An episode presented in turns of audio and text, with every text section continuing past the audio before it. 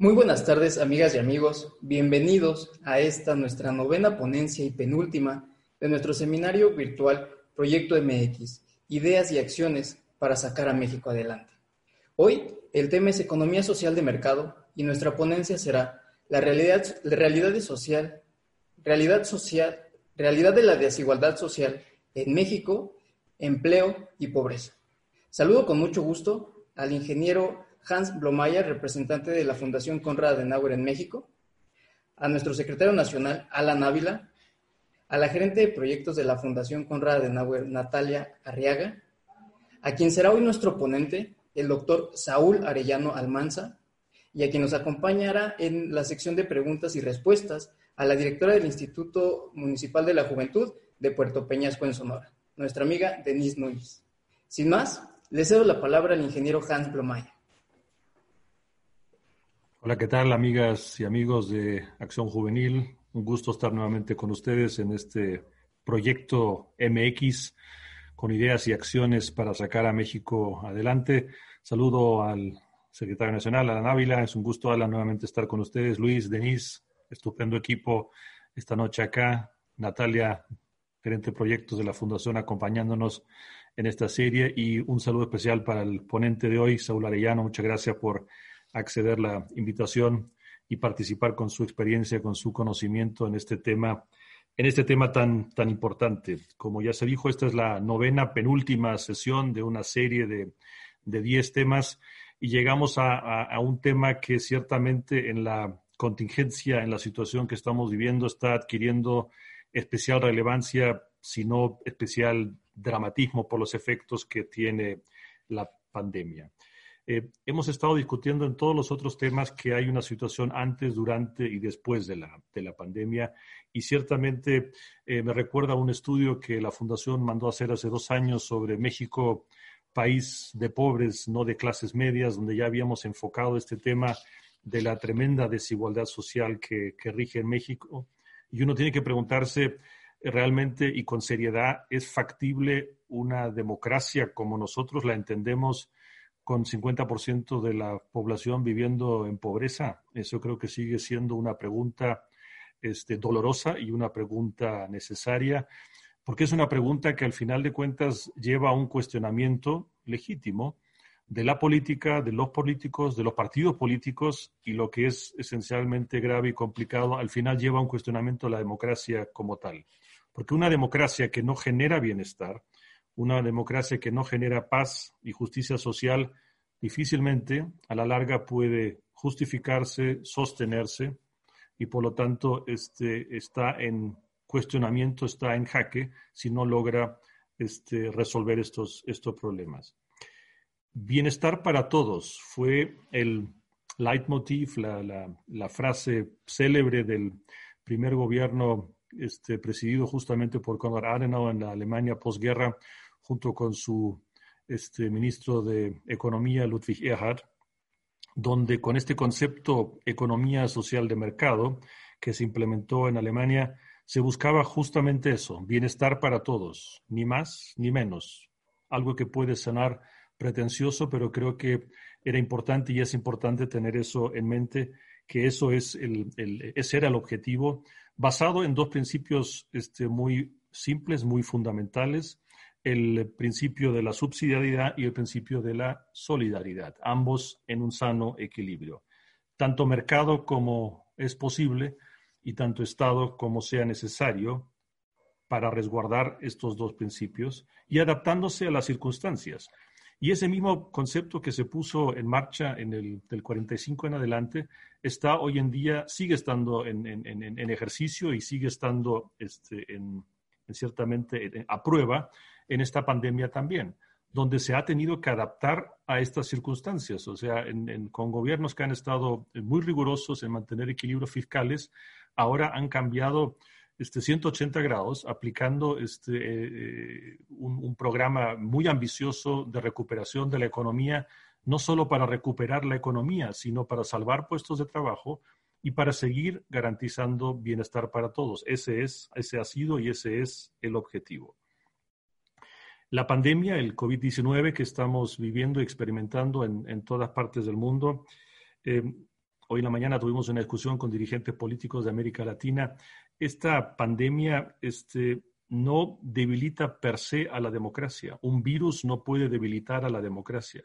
Lo que hace esta pandemia es poner en evidencia las falencias, las debilidades de este ejercicio democrático. Eso está quedando este, a la vista y este, eso es lo que este, nos está haciendo ver eh, eh, esta pandemia y que está particularmente visible en los temas de salud y en los temas de economía y bienestar social. O sea, ahí es donde queda eh, este, evidente y en una forma dramática, creo que es la palabra que más, este, se, más se ajusta aquí a la realidad.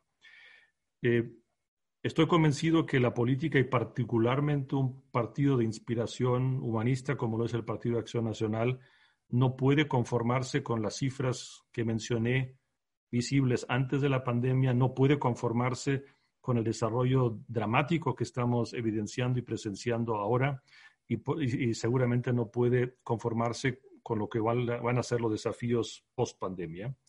Y está este, creo que está llamado eh, a, demostrar que sabe este, lidiar, que sabe dar respuestas a estos desafíos este, en, la, debida forma, ejerciendo solidaridad en la emergencia, que es lo que estamos viviendo hoy, pero luego desarrollando conceptos sustentables basados, como ya dije, en la subsidiariedad en el mediano o largo plazo, balanceando crecimiento económico, libre empresa con responsabilidad social y políticas fiscales para garantizar ese bienestar para todos. Yo creo que ese es el desafío al cual está llamado particularmente un partido de las raíces y de los valores y principios como el Partido Acción Nacional.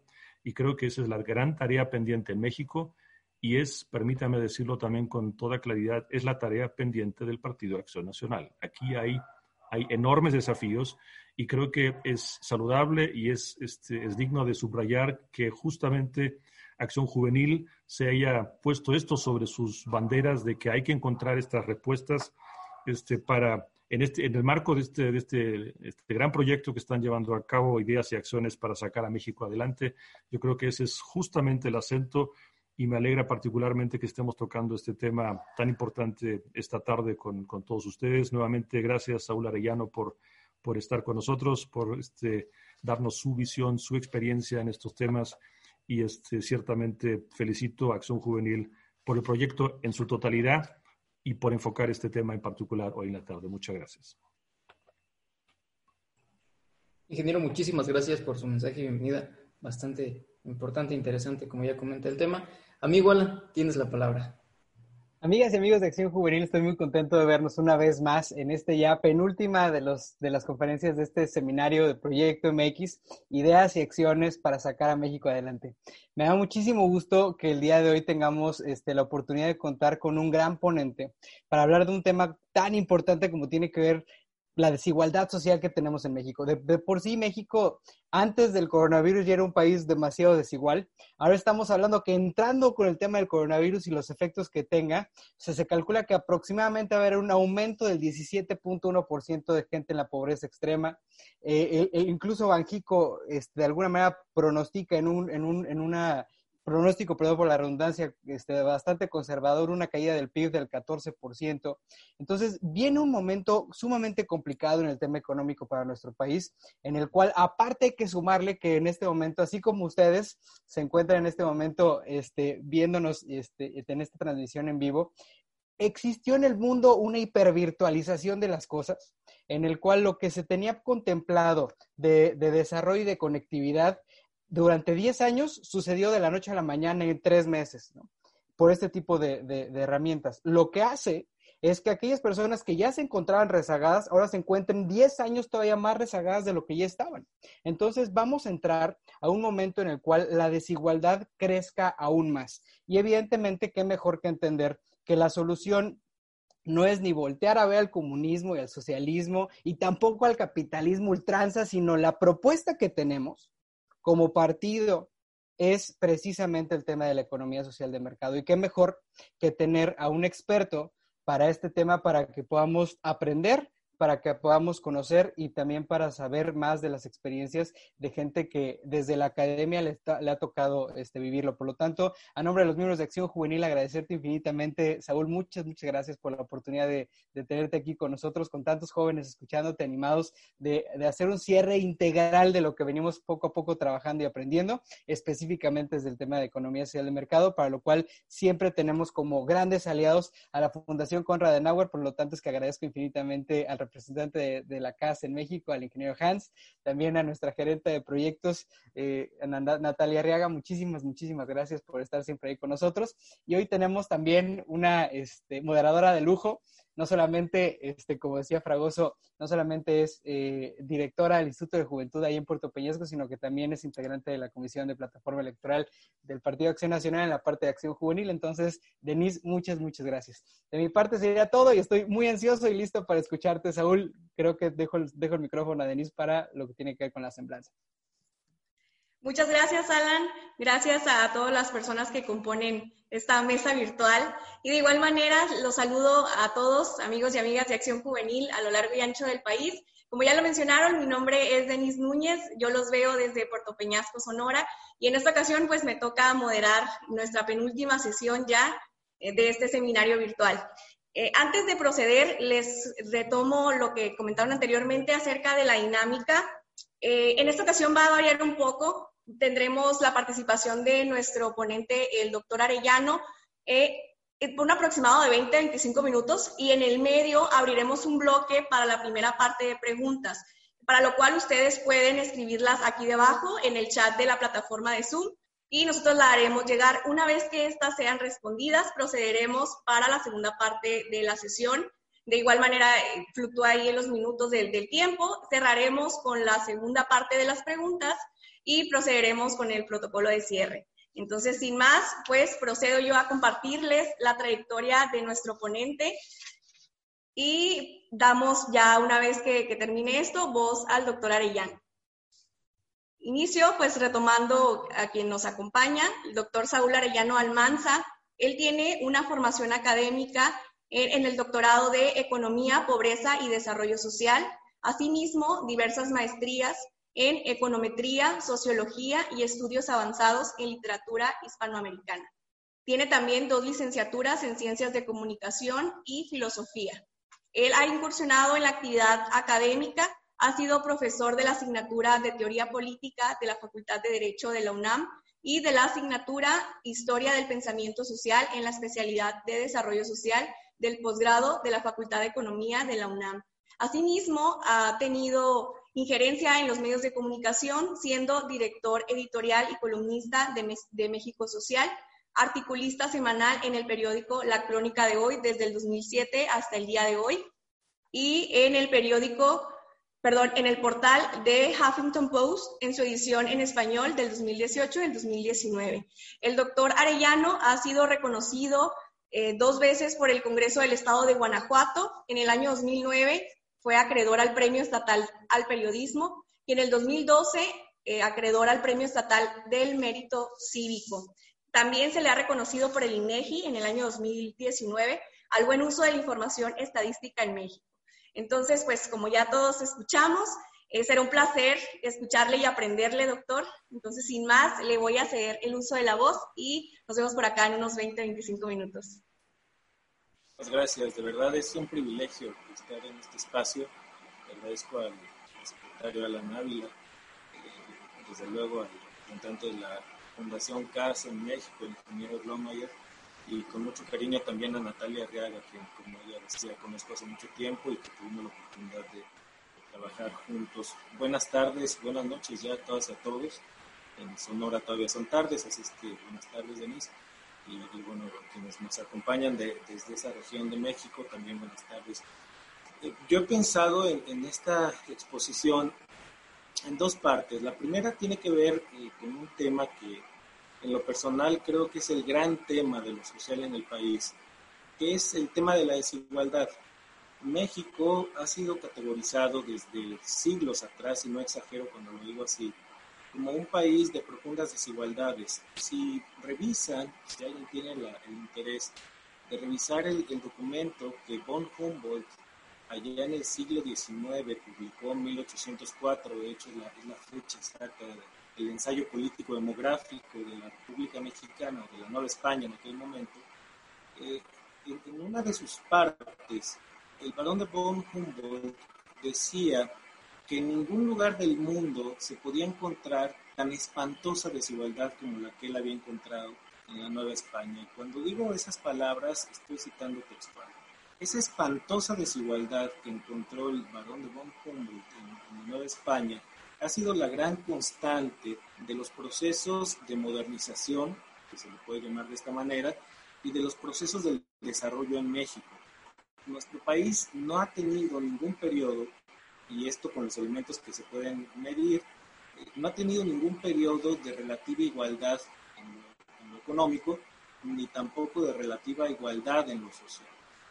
Cuando revisamos los datos, por ejemplo, de los censos de población y vivienda que se han desarrollado en México, lo que se va a ir viendo es una constante en la cual hay procesos acelerados de crecimiento económico, después se enfrentan diferentes crisis, pero en cada uno de estos momentos la concentración de la riqueza no cambia.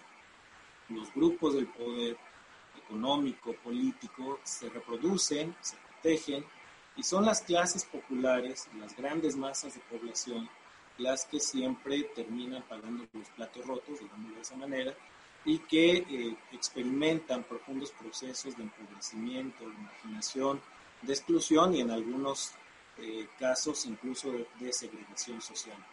En un texto que publicamos recientemente en coautoría con María Luis Fuentes, documentamos justamente esto en los inicios del siglo XX en México. Siguiendo los censos de población y vivienda de los que disponemos, el primero levantado en 1895, ya podemos ver desde allí cómo la génesis de la desigualdad está enraizada en más profundas raíces de la economía mexicana. Nos encontramos, por ejemplo, que esta desigualdad ha sido no solamente económica, también ha sido una desigualdad política y también ha sido una desigualdad que hay que incorporarlo a mi juicio y de otros muchos más eh, en el análisis económico y político, que ha sido la desigualdad de género que ha ido acompañando a todos los procesos y que es característica y no corolario o no elemento marginal.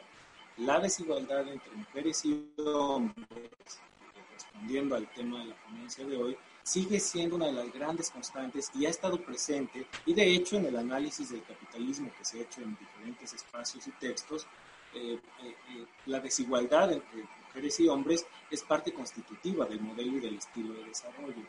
De tal manera que hoy lo que encontramos es un proceso histórico de larga duración, como le llaman algunos expertos, en el cual lo que se ha visto es un proceso continuado de concentración de la riqueza. Si lo pensamos hoy, frente a los grandes dilemas que nos pone el COVID-19, habría que pensar unos meses y de hecho algunos años hacia atrás y entender que esta emergencia, que es doble, porque es emergencia sanitaria, pero también es una emergencia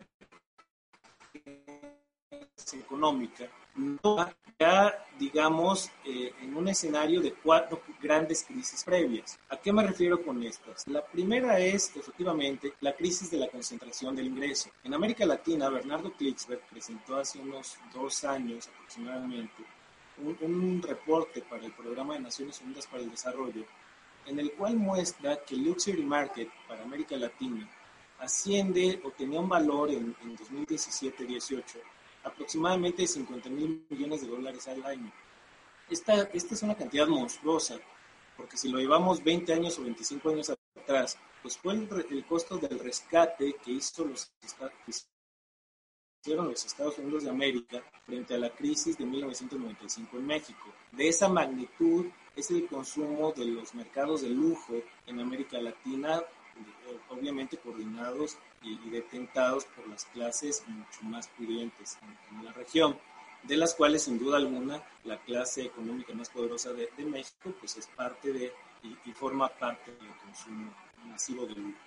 El problema no está ahí, el problema es que esto se hace con estructuras fiscales que llevan a la depauperización de la población y se hace con estructuras fiscales que generan grandes ventajas para unos cuantos y grandes desventajas. porque tenemos un esquema fiscal en México al menos, en el cual se recauda poco, si lo consideramos como proporción del Producto Interno Bruto, y lo poco que se recauda se, se distribuye muy mal.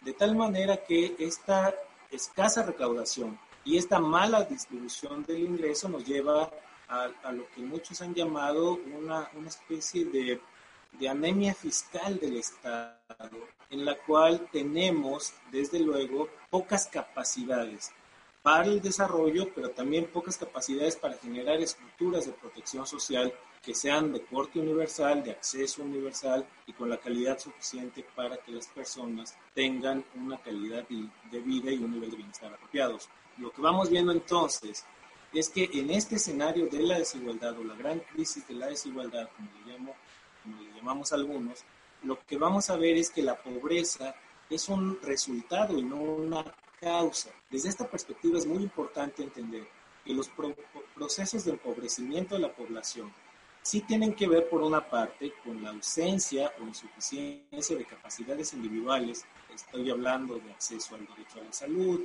de acceso a las garantías suficientes de educación, los derechos humanos y sociales eh, consagrados y garantizados por la Constitución mexicana. Pero por la otra parte, también estamos hablando de una doble crisis del Estado. Un Estado achicado, por un lado, en su dimensión, en sus, en sus mandatos, en sus estructuras, y la otra que tiene que ver con los brazos, llamémosle así, del Estado, vía las instituciones, que en México, al menos en la parte de la Administración Pública Federal, siguen siendo sumamente frágiles y que nos llevan a una cuestión adicional. En medio de un Estado que recauda poco, que distribuye mal, también tenemos un Estado que gasta muy mal. Si revisamos el informe de, la cuenta pública, o el informe, mejor dicho, de finanzas públicas trimestral que acaba de presentar la Secretaría de Hacienda, encontramos muy importantes niveles de subejercicio. Los encontramos en programas considerados estratégicos por el gobierno federal como Sembrando Vida, en donde el subejercicio supera para el primer trimestre alrededor de 9 mil millones de pesos. Pero si vemos otros ámbitos como protección de grupos vulnerables, eh, garantía de los derechos de las mujeres, garantía de los derechos de los pueblos indígenas, cambio climático, energías renovables, otros capítulos del gasto público que serían hoy estratégicos, lo que encontramos ahí también son subejercicios de alrededor de 23 mil millones de pesos. Una austeridad que, muchos en la democracia llaman el austericidio, que efectivamente a lo que nos está llevando es a un un Estado que habría que verlo en esta cadena, insisto, baja recaudación, malas políticas de distribución del ingreso y pésimas prácticas de gasto público que llevan a una serie de decisiones y una serie de capacidades operativas mermadas que hoy se van a ver aún más con el reporte presupuestal a las partidas ya conocidas por casi todos de los capítulos 2000 y 3000 que tienen que ver con la capacidad operativa del Estado. Entonces, en esta primera gran crisis, que es la crisis de la desigualdad, vamos viendo cómo esta crisis que tiene que ver primero con la estructura fiscal del Estado, también se relaciona con la gran crisis del desempleo en la región. Y, habría que ver más que el desempleo, la crisis de la precariedad laboral, como le han llamado algunos, incluido Piketty. ¿Qué nos dicen las y los expertos en esta materia? el, empleo en países como México, y es, y es, digamos, característico de toda América Latina, pues se caracteriza por tener una gran cantidad, una gran proporción de la población ocupada en condiciones de informalidad o en el mundo de la informalidad como tal. En México este indicador se mide, digamos que por partida doble. El INEGI distingue a las personas que laboran en el sector informal de las que laboran en condiciones de informalidad laboral, se le llama. En esta última, en condiciones de informalidad laboral, eh, los últimos años el porcentaje de población en estas condiciones ha oscilado entre el 55 y el 62%. Esto va a depender del, del trimestre del que estamos hablando. Esta cantidad de gente, el 62 o el 55 en ese margen de población ocupada que tiene, eh, digamos, condiciones de informalidad laboral, son personas que básicamente comparten dos características. Una, no tener un contrato, digamos, de base. y también carecer de acceso a la seguridad social. Esta carencia de acceso a la seguridad social es gravísima porque vulnera no solamente un derecho individual, sino que también termina afectando a la principal institución de redistribución del ingreso con la que cuenta el Estado mexicano, es el Instituto Mexicano de Seguro Social, que depende de las cuotas obrero-patronales para su financiamiento, lo cual al momento de no estar cotizando la gran masa de, de trabajadores y trabajadoras del país a la seguridad social, le convierten en una institución tremendamente endeble en términos de sus capacidades de ampliación de cobertura, mejoramiento, equipamiento de clínicas. Entonces, esta crisis de, la precariedad laboral se acompaña además con la otra categoría que yo mencionaba, que es la relativa a la población que labora en el sector informal. Esta población representa alrededor del 28% de la población económicamente activa, que en México oscila y ronda por los 58 millones de personas, y que esta proporción pues equivale a prácticamente 15 millones de personas que laboran en el sector informal. Estamos hablando de personas que, que pues, prácticamente se dedican al ambulantaje, que se dedican a las ventas al por menor vía catálogo, por ejemplo, y otras actividades que todas y todos conocemos, sobre todo en las grandes urbes del, del país. Si sumamos ambas, tenemos ya una crisis de proporciones enormes, pero a esto hay que agregarle también la desigualdad en los ingresos laborales. El Consejo Nacional para la Evaluación de la Política del Desarrollo Social estima, Coneval, estima que el ingreso laboral per cápita oscila alrededor de 1.958 pesos por mes. Es decir, lo que las personas obtienen por su trabajo no alcanza para superar la línea de la pobreza, de tal manera que también en el indicador que tiene el Coneval relativo a lo que ellos llaman el índice de la tendencia laboral de la pobreza, es decir, la proporción de personas que laboran y que tienen ingresos por debajo de la línea de la pobreza, este indicador se ha mantenido en márgenes que oscilan entre el 35% de la población ocupada y el 42%. Cuando se han hecho las proyecciones respecto a la caída brutal que va a tener la economía en México, estimando un escenario muy conservador de caída del 3.5% que se dio a conocer en marzo por el Banco de México, en este escenario súper conservador y a la luz de, de, lo que hoy conocemos, pues tremendamente también irreal ya, eh, en ese escenario se estimaba que alrededor del 47% de la población ocupada iba a transitar o se iba a convertir en población que no tiene ingresos suficientes para superar la pobreza. Es decir, en México, paradójicamente, el salario eh, a diferencia y contrario a lo que establece la Constitución, no tiene un carácter remunerador, sino al revés. El salario en México es empobrecedor de las personas y, y lo es justamente por estas cantidades, estas masas, y desde luego cuando revisamos la estructura por salarios mínimos, pues esto queda todavía mucho más claro. El, el Instituto Nacional de Estadística y Geografía, el INEGI, nos dice en la anterior ENOE, la ETOE que presentó recientemente, hay que tomarla con mucho cuidado porque es una encuesta telefónica relativa a la ocupación y el empleo, pero en la serie previa de la encuesta nacional de ocupación y empleo, la última que se conoció para el primer trimestre de este año, lo que encontramos es que únicamente el 5% de la población ocupada, estamos hablando de prácticamente 60 millones, que son solamente 3 millones de las personas que trabajan en este país, obtienen ingresos declarados por dar 5 salarios mínimos mensuales. Es decir, el resto de la población percibe menos de 5 salarios mínimos. Volteada la ecuación, es, es posible decir que el 95% de la población ocupada no alcanza los cinco salarios mínimos de ingreso. Y cuando vamos viendo la composición completa de la estructura laboral, lo que nos damos cuenta es que el 50% aproximadamente de esta población ocupada percibe salarios por debajo de los tres salarios mínimos. Esto explica sin duda alguna ese monto que yo mencionaba de 1.950 y tantos pesos de ingreso laboral per cápita promedio en el país.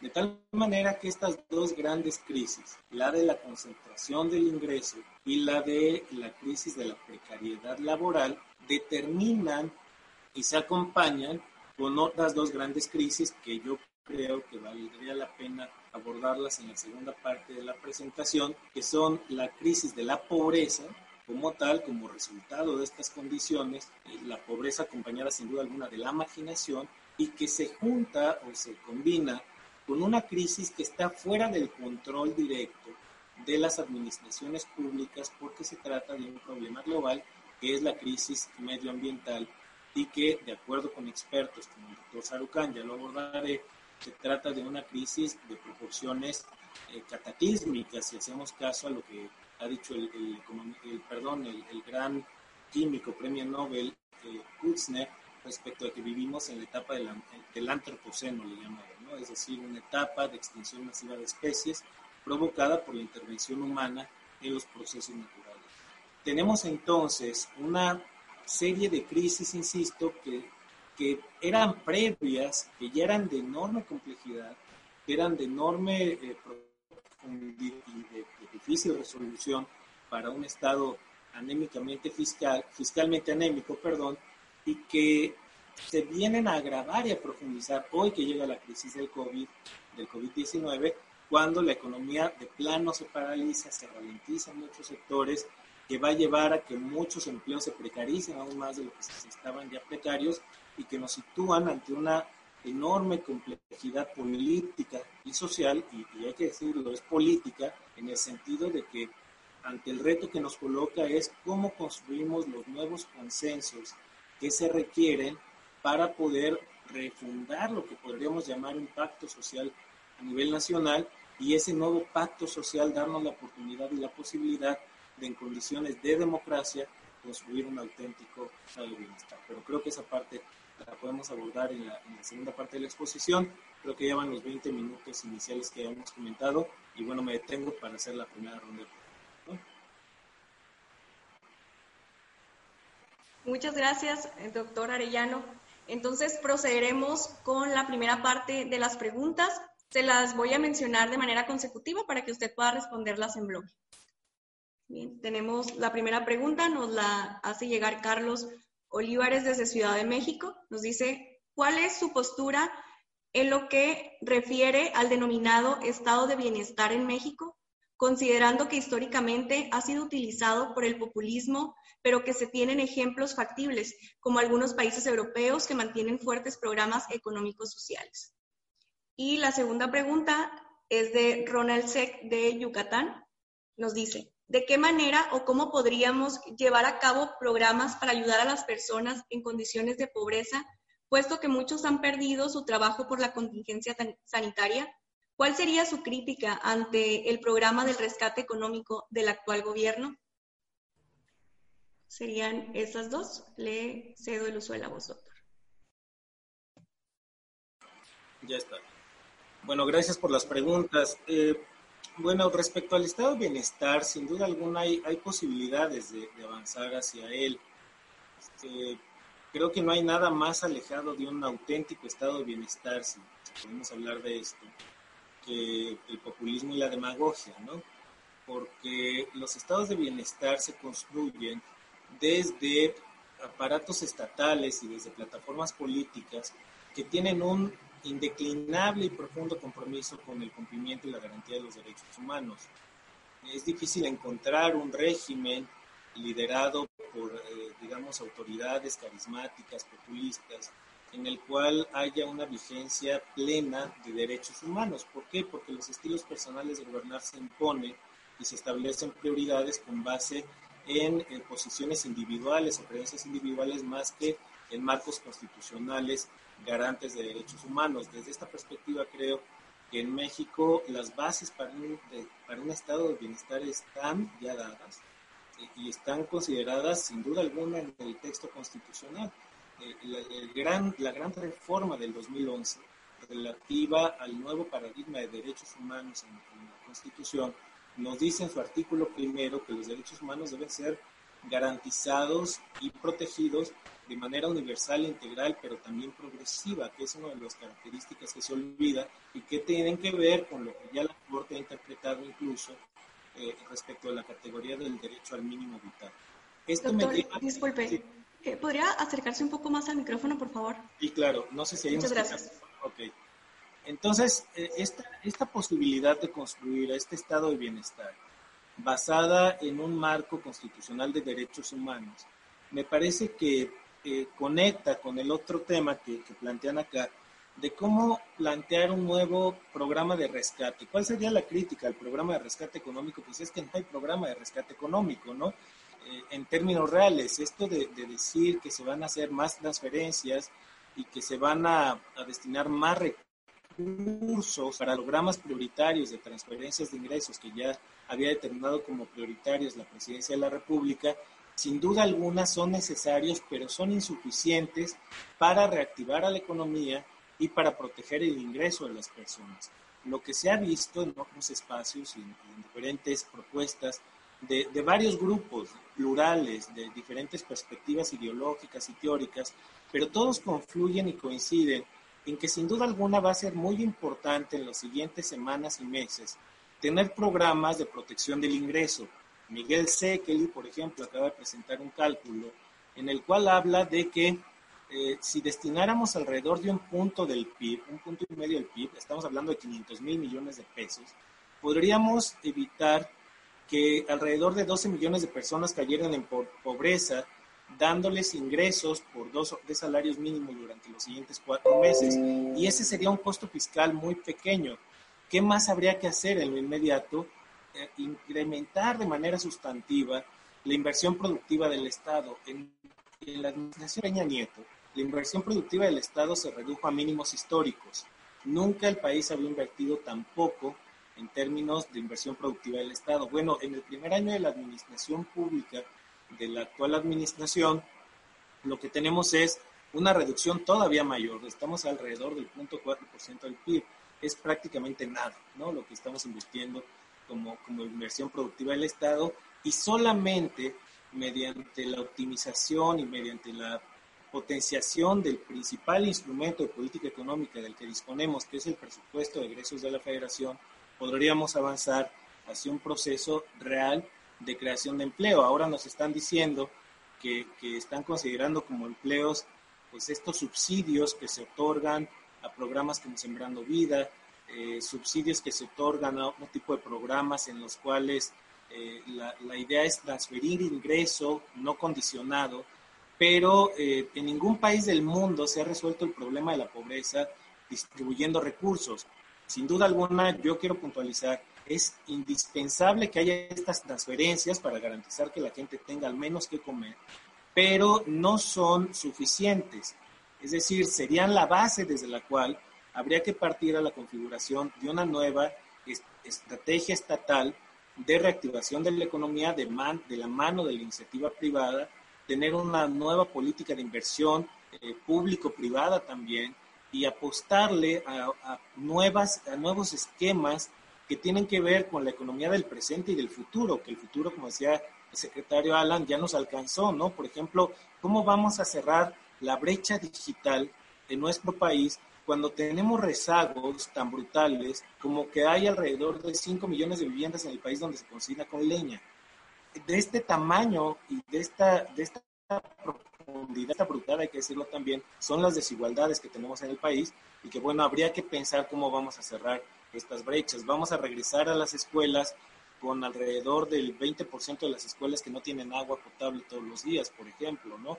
Eh, se habla de que, perdón, para prevenir el contagio del COVID-19 hay que lavarse constantemente las manos, pero el 25% de las viviendas de este país no tienen agua en su interior y de las que tienen agua, eh, solamente alrededor del 60% en total, ya, ya respecto al total de las viviendas del país, solamente el 60% la reciben todos los días.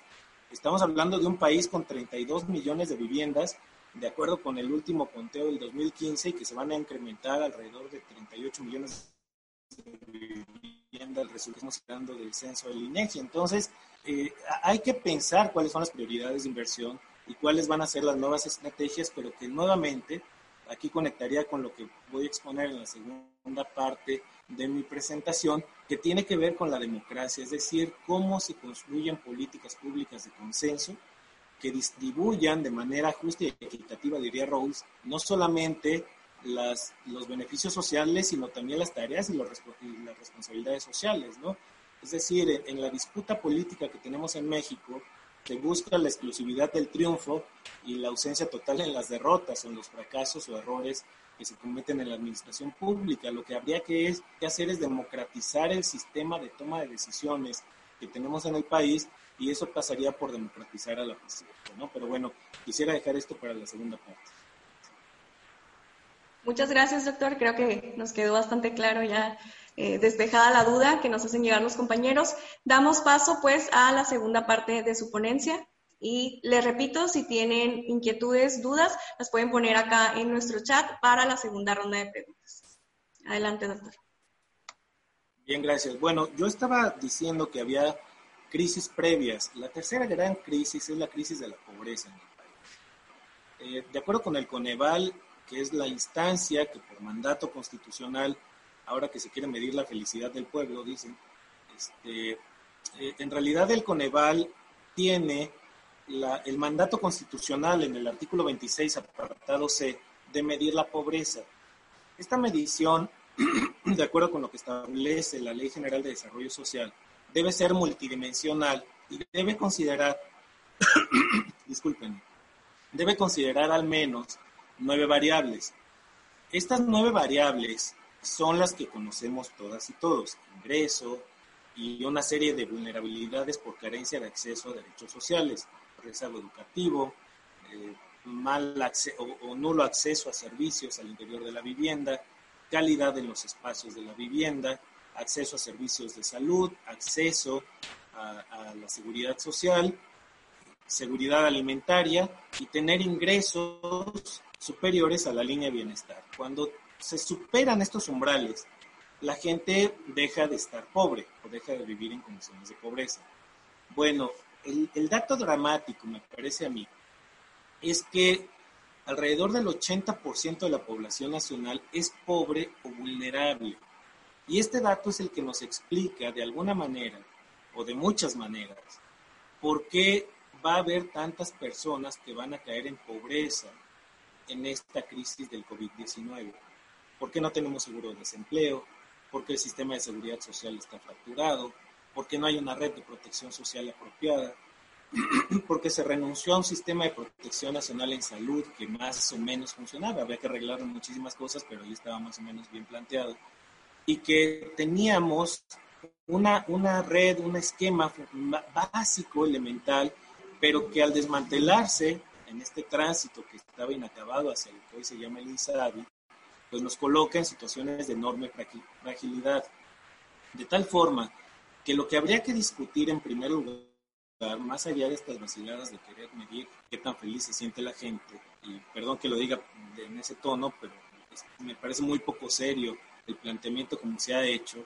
El INEGI ya tiene, por ejemplo, algunos estudios de bienestar autorreportado, tiene un módulo titulado el VIARE, en donde mide esta, esta variable que, que, es paradójica y que de alguna manera es cuestionable, porque yo puedo ser un pobre muy feliz, ¿no? Y, bueno, eso tiene que ver con mi desconocimiento quizá de los derechos humanos, quizá yo sea un pobre estoico y diga, bueno, pues aquí me tocó vivir y modo, ¿no? Este, no, no, pasa nada, me contento con lo que tengo y soy muy, estoy muy contento. Y puedo ser al mismo tiempo un rico muy infeliz, ¿no? Eh, pensemos en sociedades como la japonesa, donde hay elevadísimas tasas de suicidio, ¿no? Y donde el nivel de ingreso es altísimo, y otras sociedades parecidas donde hay buenos niveles de ingreso y hay altos niveles de violencia, descontento social eh, y, factores de este tipo, ¿no? Entonces, medir la, felicidad del pueblo no conduce a nada en términos de política pública, ¿no? Eh, al menos nada serio de lo que se trataría aquí es de discutir, me parece a mí, cuáles son los umbrales con, base en los cuales estamos midiendo la pobreza. Y si estos umbrales responden a la categoría de la dignidad humana.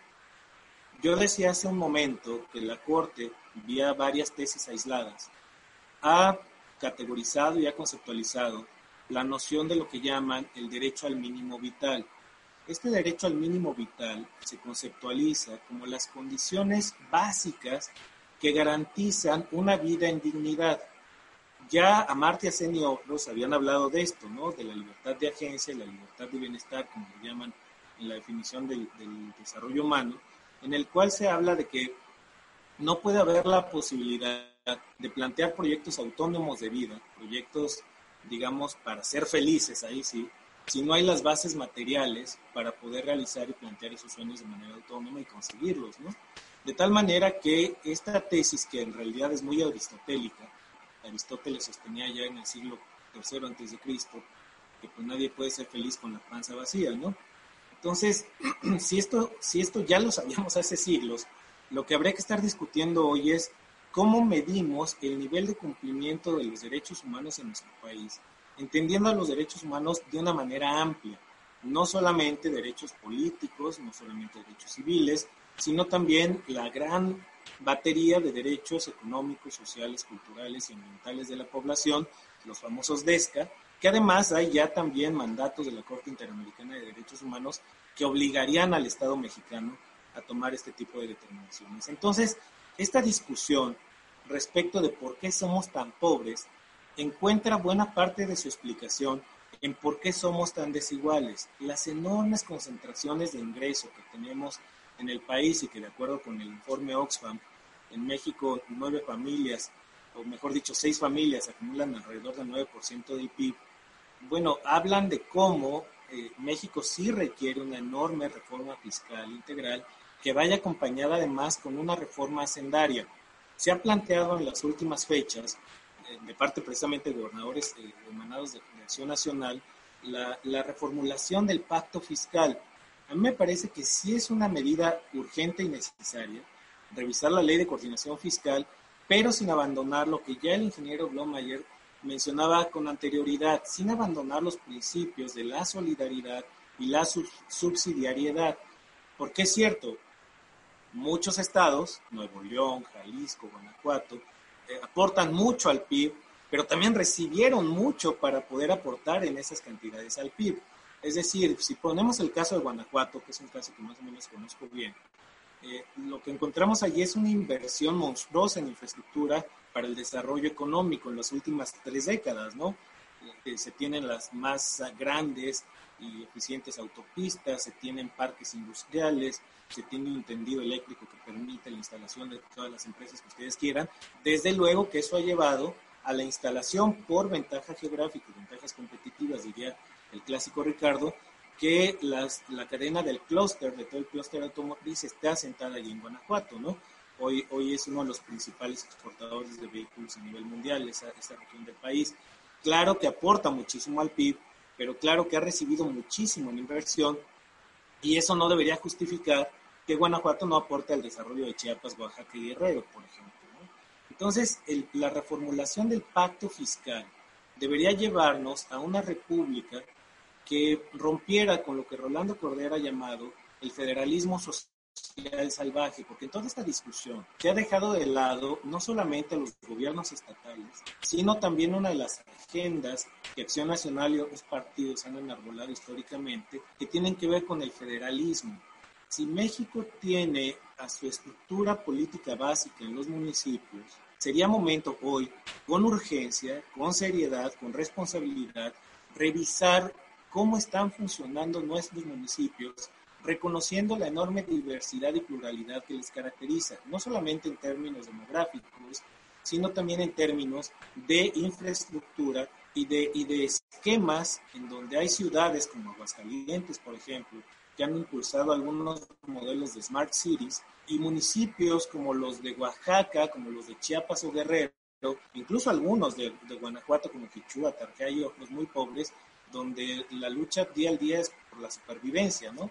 Entonces, en estas desigualdades que caracterizan al país, habría que incorporar esa desigualdad de los municipios. Tenemos municipios metropolitanos que además son interestatales, ¿no? El caso paradigmático es el de La Laguna en, Torreón, que está junto con Gómez Palacio y que es una zona metropolitana que une a dos estados, Coahuila y Durango, por ejemplo. ¿no? Entonces, tenemos zonas metropolitanas pequeñas, pero con urbaciones, como es el caso de Urengato, Moroleón, en Guanajuato, y así vemos una enorme diversidad y pluralidad en el país que nuevamente nos lleva a este esquema de financiamiento del desarrollo en lo local, que hay que decirlo también de manera crítica. El ramo 33, que fue creado en 1997, que empezó a operar en 1998 eh, por la reforma constitucional al 115 de aquella época, que buscaba justamente darle fortaleza y una nueva dinámica de desarrollo a los municipios, no funcionó.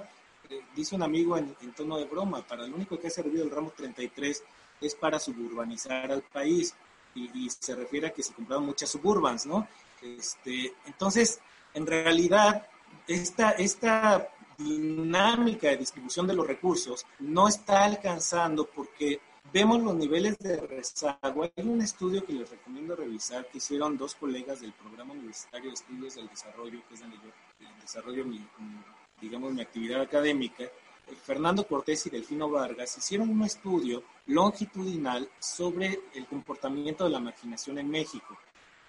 Revisaron los últimos 30 años de la distribución de los recursos del ramo 33 y la conclusión a la que llegan es que los municipios que eran los más marginados hace 30 años, hoy siguen siendo los más marginados del país. No cambió nada en esta distribución. Es, cierto, se avanzó, se pavimentaron algunas calles, se tendieron algunas redes de agua potable, algunos tendidos eléctricos, pero hasta ahí.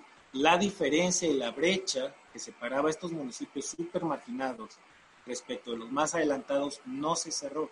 Y en, esta, en este no cierre tiene que ver con los escasos mecanismos que conectan con la, con la otra gran temática que tiene que ver con esto, con los escasos mecanismos de planeación democrática del desarrollo que tenemos en el país.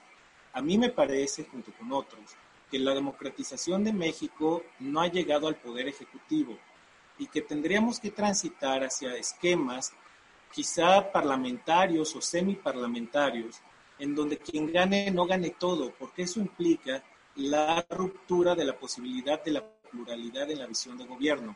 Y esto implica, por supuesto, la, la no generación de mayorías para establecer principios consensados de acuerdo del desarrollo, que un estilo de desarrollo no sea el que se imponga, porque en un esquema presidencialista como el que tenemos, con, con presidentes superpoderosos, las famosas facultades metaconstitucionales de las que hablaba el gran historiador José Villegas, de lo que a lo que nos conducen es a que cada sexenio, y, es, es, un lugar común decirlo así, pero se reinventa todo, ¿no?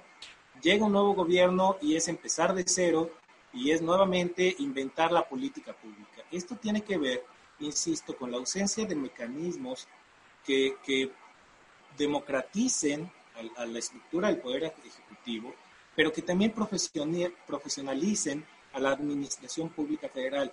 México tiene una burocracia muy poco profesionalizada. Es cierto, hay personas e instituciones que tienen a personas ahí por 30 años, pero eso no quiere decir que se hayan profesionalizado. Permanecer en el cargo que no implica para nada este, desarrollar más competencias o mejores competencias. No necesariamente, quizás sí, pero no hemos pasado por un proceso auténtico de creación de un servicio civil de carrera eficiente.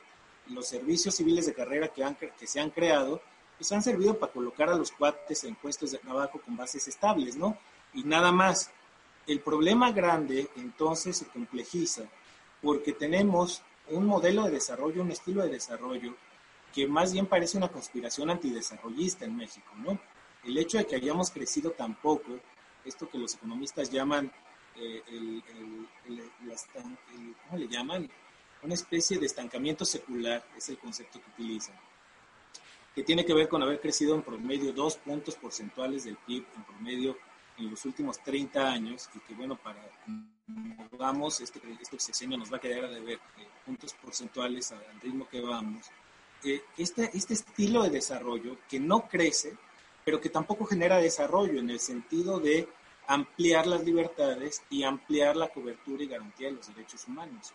De tal manera que hemos renunciado, insisto, a ver todas estas crisis con la otra que yo decía, que es la cuarta, que es la crisis medioambiental, y que escapa, digamos, de la mano directa en términos de impacto y mitigación de los gobiernos, en el sentido de que su generación, su dinámica no depende estrictamente de lo que se haga en lo local, pero que sí depende de lo local para comenzar a transformarse. Hoy México carece de una estrategia integral de mitigación de cambio climático. Y como decía José Sarucano, como lo explica el doctor José Sarucán, uno de los grandes biólogos, no solo en México, a nivel internacional, considerado uno de los cinco biólogos más importantes del planeta, lo que explica es que si no entendemos que el gran reto de México es cuidar la biodiversidad, considerando además que somos el cuarto país más megadiverso del planeta, la responsabilidad ética que eso implica, ser depositarios del 10% de las especies del planeta, pues es una responsabilidad ética mayor, sobre todo para las generaciones de las que ustedes forman parte, ¿no? Sin duda la nuestra, pero, pero más la de los, las y los jóvenes que hoy se enfrentan al reto de generar un estilo de desarrollo que sea sostenible, que sea amigable con el medio ambiente, pero que responda a una ética convivencial, como le decía mi maestro Juan María Alponte, en el cual podamos entender que las personas no somos dueños ni amos ni señores del planeta, sino que somos parte integral de este gran ecosistema y de esta enorme biodiversidad que tenemos en el planeta. La pobreza, sin duda alguna, y su resolución implica tener una política de sostenibilidad, el cuidado de los bosques, evitar la desertización de los, de los suelos, garantizar el cuidado y la sostenibilidad en el manejo del agua potable y del agua en general para los usos distintos que tiene, una mejoría del manejo sostenible de los litorales, que tenemos 10.000 kilómetros de litorales desperdiciados en México, la generación de energías limpias, que esta administración definitivamente les ha dado la espalda, tiene que ver con todo este proceso de empobrecimiento. Si no hay cuidado de los bosques, las personas pobres que viven ahí no van a poder romper con los ciclos de pobreza, integrándose y cuidando a su biodiversidad del entorno, más aún considerando que en México la mayor cantidad de superficie boscosa, selvática, de manglares y desde luego de la mayor biodiversidad que tenemos está ubicada en ejidos y particularmente en ejidos indígenas, que ese es el otro gran tema que tenemos en el país, de cómo garantizamos procesos de ruptura con la pobreza y la desigualdad que incorporen el principio de la no discriminación. Esa agenda en particular ha sido una de las agendas poco consideradas como factor de empobrecimiento del país. Yo decía al principio de mi exposición que si revisamos históricamente cómo se generó la desigualdad, si hay algún grupo de población históricamente marginado del bienestar, son todos los pueblos y comunidades indígenas de nuestro país. Hoy que se discute el racismo en los Estados Unidos de América frente a estas lamentables situaciones que estamos viendo, este brutal asesinato de esta persona de parte de la policía, lo que debería generar en México es también una impronta, un mandato, un imperativo categórico de nunca más hacer de la discriminación un mecanismo de empobrecimiento de las personas, pero no solamente las personas indígenas, también hay que pensar en las personas con alguna discapacidad, todas las personas que viven en la diversidad sexual, que son discriminadas en razón de su orientación o de su género y que no se les permiten mecanismos de acceso a la garantía de sus derechos para evitar caer en pobreza. Muchas personas, por ejemplo, que se someten a procesos de reasignación sexogenérica son discriminadas y no vuelven a tener niveles de ingresos y niveles de empleo que tenían antes de estos procedimientos. Tienen que ver, desde luego, estas agendas con la discriminación y los pongo porque quizás son de los ejemplos más visibles que hoy estamos viendo con realidad cotidiana en nuestro país. Tenemos entonces la otra gran agenda de la desigualdad, que es la agenda de la desigualdad entre mujeres y hombres. No es aceptable, bajo ninguna premisa, que en nuestro país las mujeres sigan ganando menos ingresos por el mismo trabajo y que siga habiendo estas enormes desigualdades en la distribución, por ejemplo, del trabajo doméstico no remunerado y de participación del mercado laboral de manera discriminatoria del trabajo remunerado en los hogares que en el 92% es realizado por mujeres. Las tareas de menor prestigio social, las tareas de menor significación y relevancia, digamos, siguen siendo asignadas a las mujeres y ya no hablemos de estas brutales e inaceptables condiciones de violencia de género y violencia en contra de las mujeres que se expresan en esta terrible realidad e inaceptable realidad de los feminicidios. ¿no? Entonces, tenemos todos los elementos para una tormenta perfecta que yo cerraría diciendo solamente se van a solucionar si realmente podemos construir una auténtica democracia en nuestro país. México, de acuerdo con el Latino Barómetro, es el país de América Latina en el que menor arraigo tiene la democracia y en el que menor respaldo tiene la democracia como proyecto de vida y como método de eh, disputa organizada e institucionalizada por el poder. Si no cambiamos esto, si no anclamos y no construimos una nueva democracia sustentada en los pilares de los derechos humanos, vamos a difícilmente resolver estos problemas, porque esto solo se resuelve con diálogo, diálogo. Si no hay la vocación de poder, de política, en el mejor sentido de estos términos, de construir puentes, realmente convertirse, la palabra pontífice significa eso, ¿no? El constructor de puentes. Si no tenemos pontífices en el mejor sentido del término, y no lo que vemos todas las mañaneras en el púlpito, bueno, lo que vamos a encontrar es una muy difícil política en el país que también se junta, hay que decirlo y perdón que lo, exprese de esta manera en este foro, que también tiene que ver con la fragilidad de las oposiciones.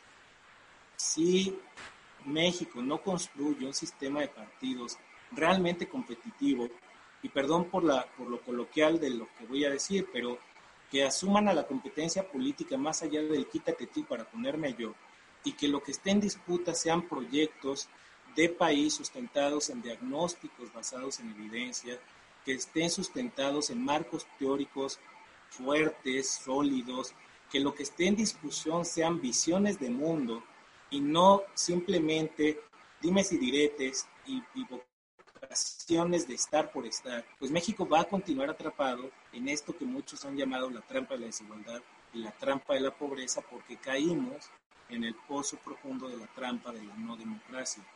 Tendríamos que comprender que la democracia efectivamente es mucho más allá de sistemas electorales eficientes, que la democracia es un estilo de vida, lo dice el artículo tercero de nuestra Constitución, sustentado en el progreso humano, en el crecimiento espiritual de la población y desde luego en los mejores valores de la educación, de la tolerancia, de la igualdad, de la fraternidad, que es uno de los valores más olvidados de la Revolución Francesa y del proyecto de la modernidad que para muchos hoy está en crisis.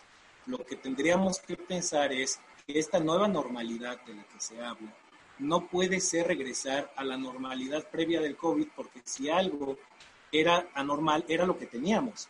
No es normal o no podría asumirse como normal que solamente 5% de la población ocupada obtuviese cinco salarios mínimos o más de ingreso. No puede asumirse que era normal que hubiese la cantidad de más de mil feminicidios al año en nuestro país. No puede considerarse que fuese normal más de 35 mil homicidios dolosos por año. No podía considerarse como normal el agotamiento de los suelos, la contaminación del agua, la erosión de los bosques. No podía ser esa una normalidad ni deseable y por, y por supuesto tampoco podemos asumir que esa fuese la normalidad que, que nos quede como único futuro posible para las y los jóvenes que hoy enfrentan y van a enfrentar los mayores retos, porque si de algo debemos estar conscientes es que ya la generación de los que tenemos cuarenta y tantos eh, ya enfrentaba la, la, realidad de que no íbamos a alcanzar, al menos no en, la siguiente década, los niveles de vida promedio que tuvieron nuestros padres y abuelos. Bueno, para las generaciones que vienen detrás, la realidad es peor. No van a alcanzar, al menos en el corto plazo, si no hay una recuperación en serio, perdón, en serio, en, en, los siguientes cinco años no van a alcanzar los mismos niveles de vida que tuvieron generaciones previas que ya, había, que ya vivían en condiciones de precariedad. Tenemos entonces, como ustedes pueden ver, una gran cantidad de agendas que tienen que resolverse y empezar por lo más básico, empezar con lo que ya tenemos. A ver, tenemos recursos para la infraestructura social, repensemos las, las prioridades y más gente, por ejemplo, por obesidad y sobrepeso, que nos llevan a la hipertensión y la diabetes, que generan cada año alrededor de 200, 235 mil defunciones combinadas, estas dos enfermedades, ¿no? Entonces, si, si seguimos en la pobreza, en la inseguridad alimentaria, si seguimos en estas condiciones de precariedad del sistema social, bueno, pues vamos a tener enormes problemáticas. El gobierno federal planteó digamos que partiendo de un diagnóstico relativamente adecuada, malas decisiones. los precios de garantía permiten eh, que la gente tenga acceso a ciertos bienes de consumo, pero no son suficientes para establecer una política de seguridad alimentaria en el. Tendríamos que revisar ese sistema de seguridad alimentaria, el sistema alimentario nacional, y tendríamos que revisar una gran cantidad de procesos que ya tenemos ahí anclados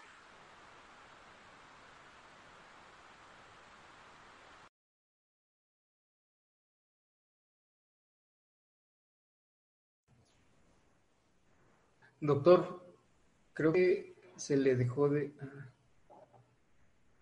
Doctor, se está... ¿Se le está yendo la señal? Disculpen, este, creo que me desconectó mi internet de este lado. Si ya me escuchan de nuevo. Disculpen de veras, ¿eh? es que, bueno, una de las grandes deficiencias que tenemos en el país justamente es la infraestructura de conectividad, ¿no? Eh, a pesar de que todo México es territorio, ya saben quién, ¿no? Entonces, esta, estas grandes agendas, estos grandes retos que tenemos, habría que revisarlos a la luz de lo que hoy disponemos. Tendríamos que partir de lo que ya hay, que no es poco, pero habría que restablecer prioridades, habría que replantear cuáles son las metas específicas de aquí a tres años y, y con base en esto plantear nuevos consensos para el desarrollo del país. Si no logramos esto en el corto plazo, si no logramos que la presidencia de la República se abra al debate de nuevas ideas y de nuevos procesos y nuevos proyectos, difícilmente vamos a transitar a un país en el cual difícilmente va a haber cumplimiento integral de derechos humanos. Me parece que el gran reto de las oposiciones el día de hoy es desde el discurso de la democracia desde la defensa de los derechos humanos, convocar de a de veras al diálogo. A mí me llama, y voy a cerrar con esto, me llama mucho la atención esta extraña manera de comunicación también de los partidos de oposición en el que mandan cartas al Ejecutivo, ¿no? Este, yo digo, bueno, que vayan, son presidentes de partidos, que vayan a Palacio Nacional y pidan cita, ¿no? Este, digo, una democracia sería lo natural, no está ocurriendo así. El proceso del diálogo se ha se ha llevado, o mejor dicho, la discusión pública se ha llevado a cabo con base en descalificaciones de otro lado, polarizando al país, y que no, han, no se ha construido, digamos, las reglas del nuevo diálogo posible. Y eso me parece que sería un gran aporte de la oposición. ¿Cuáles son las reglas para dialogar con esta nueva administración? ¿Cuáles son los principios que deben regir la comunicación y la interlocución con el gobierno, el cual con la mano en la cintura a cualquier crítica responde diciendo que pues eso es fifín neoliberal o, o ¿no? Bueno, este es un despropósito mayor, ¿no? Pero también del lado de la oposición no puede consistir el proyecto en, en, simplemente estar siendo reactivas y reactivos ante lo que plantea la presidencia de la República sin tener un proyecto alternativo de nación sustentado en un diagnóstico sólido, consensado y que muestre la enorme pluralidad y diversidad de visiones y posiciones que tenemos. Sintetizaría diciendo que las grandes crisis que hoy tenemos solamente van a ser contestadas, solamente van a ser superadas y resueltas con democracia, con diálogo y con derechos humanos. Sin esta fórmula, me parece que va a ser prácticamente imposible salir adelante y reactivar nuestra economía para que todos podamos vivir en nuevas condiciones de vida. Mil gracias. Lo dejaría por aquí y estoy a las, a las preguntas. ¿no? Muchísimas gracias, doctor. De verdad es valiosísima toda la información que, que nos transmite. Para pasar a la última parte de las preguntas, tenemos aquí la intervención de Jorge Moya desde Ciudad de México. Nos pregunta, ¿Qué dimensión de la pobreza deberíamos poner más atención y trabajar desde las acciones de gobierno para combatirla? La siguiente pregunta la hace Marco Méndez Quijano, de Ciudad de México también. Pregunta, ¿cómo puede México hacer frente a la crisis económica mundial por la pandemia sin caer en la marginación laboral o la sobreexplotación de los recursos naturales para hacer atractivo a México en inversión o proyectos tecnológicos encaminados a mercancías digitales? Y por último, nos pregunta Armando Contreras desde Veracruz, Los presidentes municipales han evadido su responsabilidad con el avance de sus localidades, esperando que todo lo resuelva un gobernador o el mismo presidente de la República. ¿Cuáles serían los mecanismos que como ciudadanos tenemos para poder presionar a nuestras autoridades locales? Serían estas tres, doctor. Le cedo el uso de la voz. Bien, a ver, creo que las tres de alguna manera se conectan. Empezaría con esta relativa, ¿qué dimensión de la pobreza habría que ponerla como prioridad? A ver, creo que cuando hablamos de estos temas, la exigencia hacia el gobierno es que tiene que llevar a cabo todo lo necesario, no solo lo posible, ¿no? Porque la fórmula en México ha sido, hagamos lo posible y pues ahí vamos viendo cuando cumplimos con lo necesario. Habría que empezar con esa exigencia pero si habría que priorizar y decir por dónde, cuál sería el primer paso, a mí me parece que, digamos, la, la, la, cuestión de mayor vergüenza que tiene nuestro país es el hambre. ¿no? Eh, me parece que por allí deberíamos dar el primer paso, reconociendo, por ejemplo, que el INEGI, la Encuesta Nacional de Ingreso y Gasto en los Hogares, nos dice que en México hay alrededor de un millón de hogares, fíjense nada más la dimensión, y la vergüenza a la que esto nos debe llamar porque el dato constituye un auténtico escándalo en el sentido integral del término.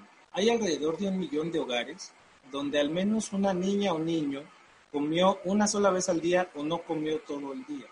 Esto al menos una vez en los últimos tres meses previos a la encuesta. Bueno, un millón de hogares con al menos un millón de niñas y niños que no comen es vergüenza para la treceava economía del mundo y para la que me digan si quieren, ¿no? Pero más aún en esto.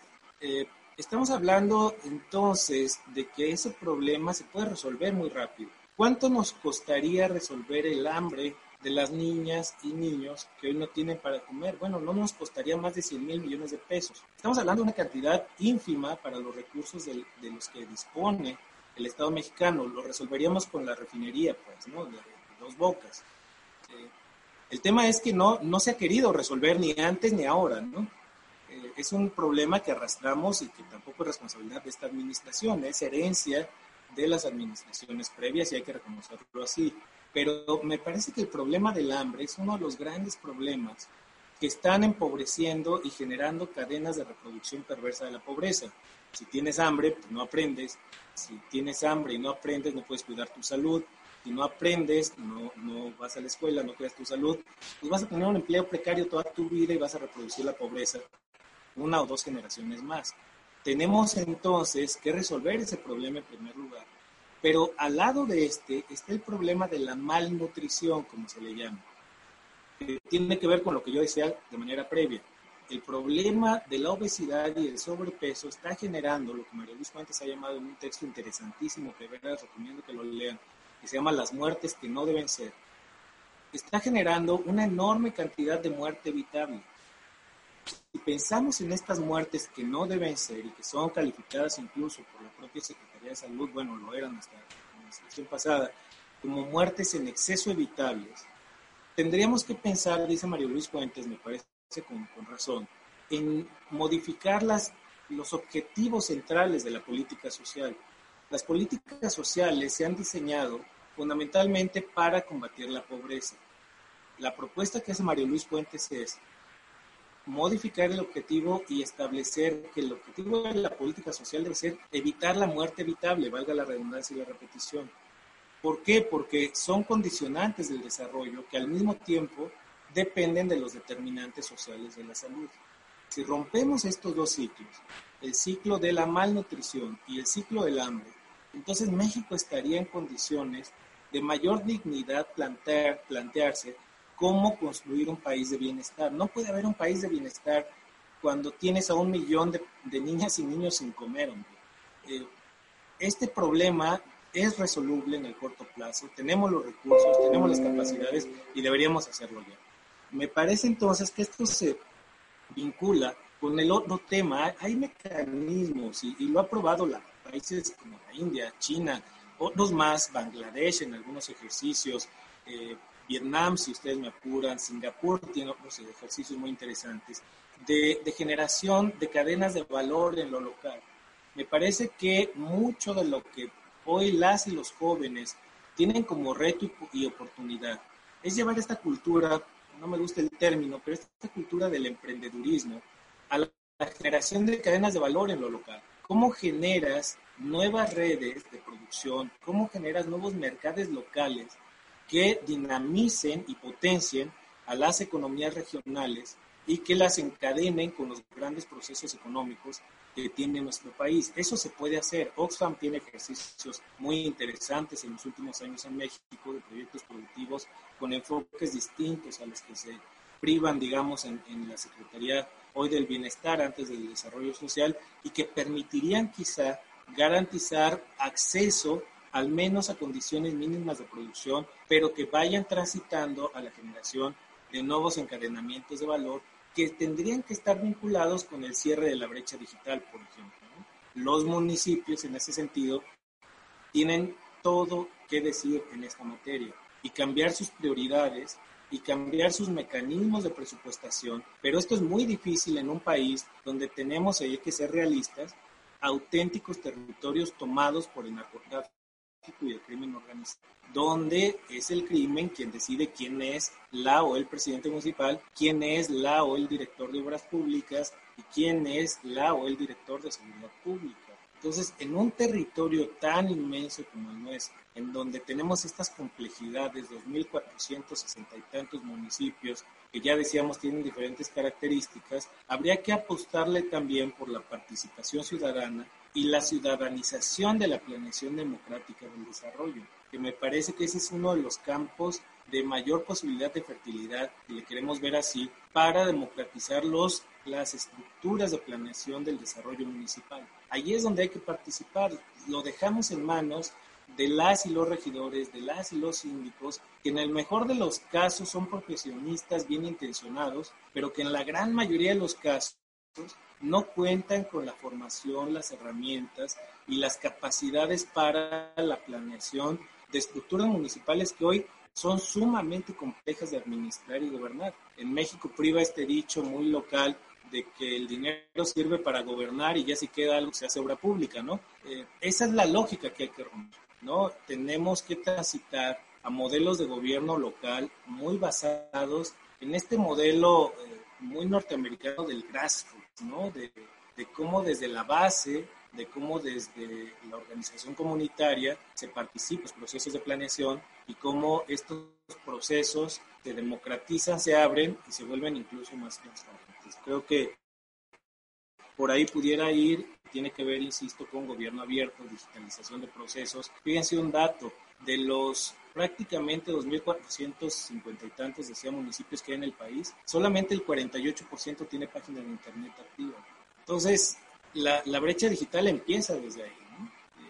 De estos 48%, solo el 60% tiene disponible en sus páginas los planes municipales de desarrollo. Todos vivimos en algún municipio, en alguna alcaldía. Me preguntaría cuántos de nosotras, de nosotros, conocemos los planes municipales de desarrollo cuántos participamos en los procesos de planeación cuando los hacen, ¿no? Porque finalmente es esta clásica estructura de los foritos y convocan allá a los amigos y a las bases del partido y, pues eh, toman la foto y, la ponen allí en un documento que dicen que es plan municipal. Entonces creo que estos procesos se deben engarzar y deben llevarnos a una nueva lógica de la planeación y de la política municipal y desde un nuevo enfoque federalista pues, exigir un nuevo proceso de desarrollo para México.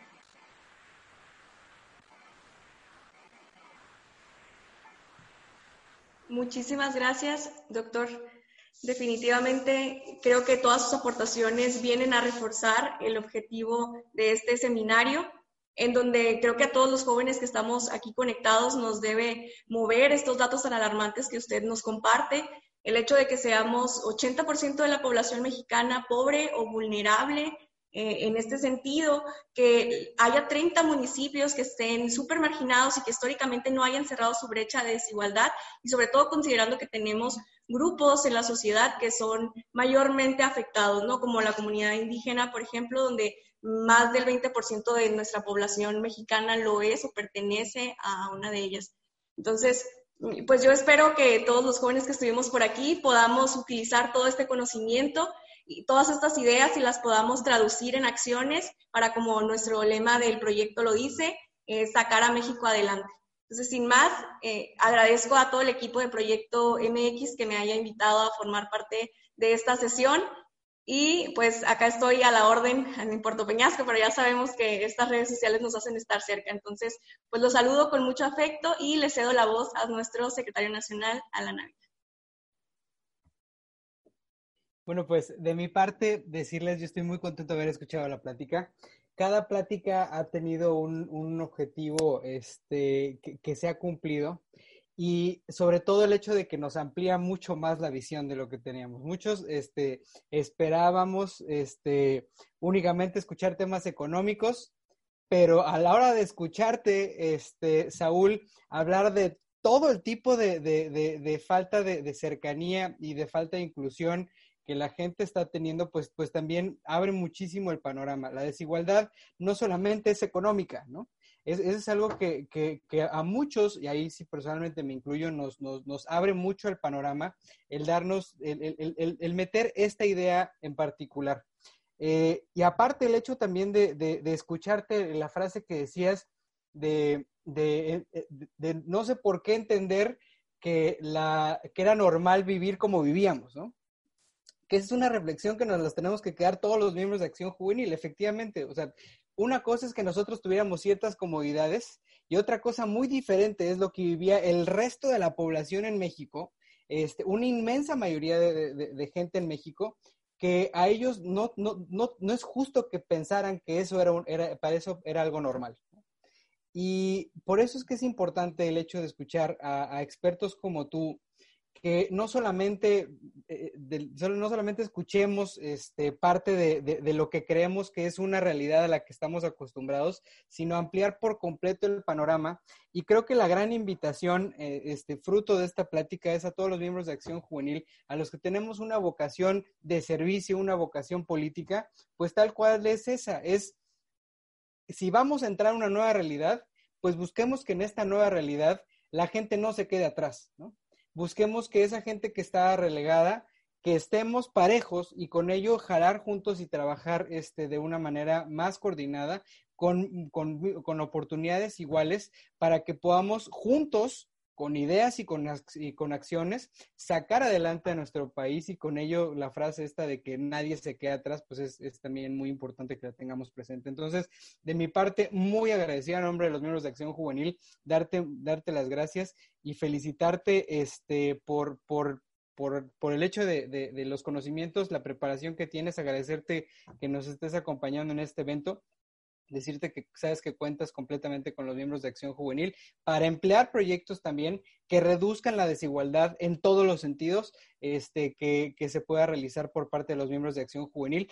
También comentarlo, ahorita lo, decía Denise, el, hecho de, de, de, los grupos indígenas. Acción Juvenil este, acaba de sacar hace algunas, algún, un, bueno, ya, ya no sé si son semanas o meses por el tiempo que llevamos en cuarentena, pero realizamos también ejercicios para que los jóvenes del PAN pudieran este, aprender el lenguaje de señas, pero también introducción de la lengua náhuatl para que de alguna manera, con acciones concretas, los miembros de Acción Juvenil, trabajemos también en lo que está en nuestras manos antes de ser servidores públicos. Creo que lo principal es que tengamos nosotros este, bien comprado el hecho de que no, no se necesita ser funcionario público para trabajar en contra de la desigualdad de nuestro país. Entonces, muchas, muchas gracias. Y con esto yo daría el micrófono entonces a el ingeniero Hans para su mensaje y reflexión final, de lo cual sabes, ingeniero, que estamos infinitamente agradecidos contigo, con Natalia y también con Denise. Muchas, muchas gracias.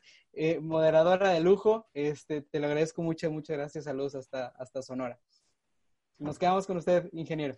Muchas gracias, eh, Alan. Hay, hay muy poco que, que, quisiera agregar a lo que acabas de eh, resumir en forma, en forma muy acertada los dos aspectos solo los quiero volver a subrayar porque creo que son importantes. Uno, que Saúl efectivamente nos ofreció una mirada, eh, a veces se dice que la economía es lo técnico. Yo soy ingeniero, así que rechazo esa mirada un poco peyorativa hacia, hacia los números y hacia los datos, pero creo que Saúl logró algo que es muy importante de, transmitirnos esta, eh, este mensaje y esta percepción de que el, desarrollo tanto por el lado positivo de lo que queremos tener como por el lado negativo de lo que no existe todavía. O sea, todo el tema de la desigualdad es algo mucho más abarcativo, mucho más completo que un tema de, cifras, de números, de, producto bruto, de, incluso de ingreso económico. Va mucho más allá.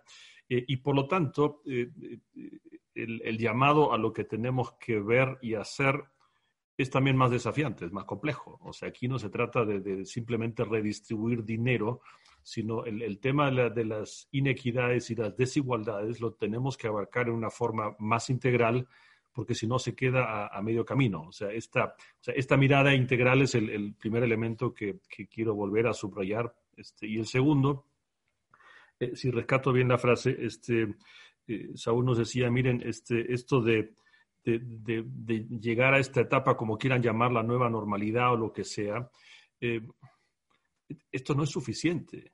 O sea, si nos imaginamos por un momento que el, el COVID-19 llega a derrotarse, hay una vacuna, nos vacunamos todos, nos curamos todos, entonces todo está resuelto, en serio con lo que nos acaba de escribir lo que era México desde, desde las opiniones de Alexander von Humboldt hasta, este, hasta el, día antes de conocerse el primer caso de coronavirus, la situación en México era dramática. Entonces, pretender de que vamos a volver a una nueva, una, una, una nueva normalidad, algo por el estilo, me parece una, una caricatura grosera, francamente. Sino decir, no, un momentito, sí, hay que hay que terminar y hay que superar el coronavirus como, como, como pandemia y como problema del momento. Pero todo lo que estaba, este, toda la desigualdad que estaba antes, no solo no va a ser igual de mala, sino va a ser peor. Y por lo tanto, el llamado a, a, trabajar en todos los frentes que tú nos has mencionado, o sea, este, en, el, en el tema de, la, de, lo, de lo estructural, de lo fiscal, el tema de la responsabilidad de diferentes niveles del Estado, lo que nos compete a cada uno de nosotros, ese llamado está en pie y no se trata de volver a una nueva normalidad, sino se trata de construir una democracia inclusiva este, para todos los mexicanos. Ese es el llamado, ni más ni menos que eso. Y vaya desafío que es ese. Pero creo que, este, hay, que hay que evitar esa, esa, esa ilusión de que superado la pandemia todo va a ser felicidad nuevamente. Es que no fue felicidad antes, cuidado. ¿no? Este, independientemente si se puede medir la felicidad o no, yo tengo ahí mis dudas, pero este, en los datos duros, en, lo que tú nos señalaste con, todo este eh, arcoíris de, de, problemas y desafíos, está claro de que, de que aquí en México hay una tarea enorme por delante y sobre todo, y creo que ese es el llamado a, los, a los, jóvenes de, de acción juvenil, no conformarse con estos grados de inequidad, de grosera inequidad que existen en México. Eso no es tolerable, no es tolerable para, para un ser humano con cinco dedos de, dos dedos de frente, y no es tolerable particularmente para un partido político que tiene una, visión y un, esquema de valores dentro del cual no cabe esto. Sé que esto es un llamado a entrar en acción, ser creativos, ser perseverantes y cambiar esa realidad, no conformarse con esa realidad. Yo creo que ese es el llamado este, para todos nosotros y nuevamente particularmente a ustedes, este, jóvenes emprendedores, creativos, con, con ganas de cambiar la realidad de México, pues ahí tienen todo un decálogo de, desafíos y de tareas por delante y este, en donde nosotros como Fundación Conrad Adenauer podamos apoyarlos, ahí estaremos con mucho gusto. Así que muchas gracias nuevamente.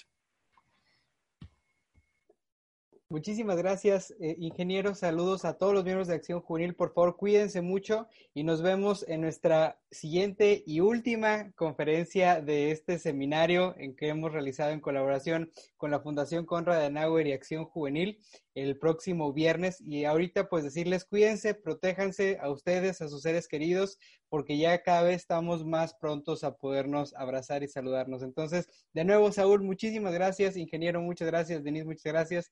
Fragoso, felicidades. Y nos vemos muy pronto. Saludos a todos los miembros de Acción Juvenil y los coordinadores de comunicación que hacen posible esta, esta, transmisión. Nos vemos entonces el próximo viernes. Saúl, muchas gracias y a todos los jóvenes, continuemos dando a la patria esperanza presente. Gracias, saludos a todos.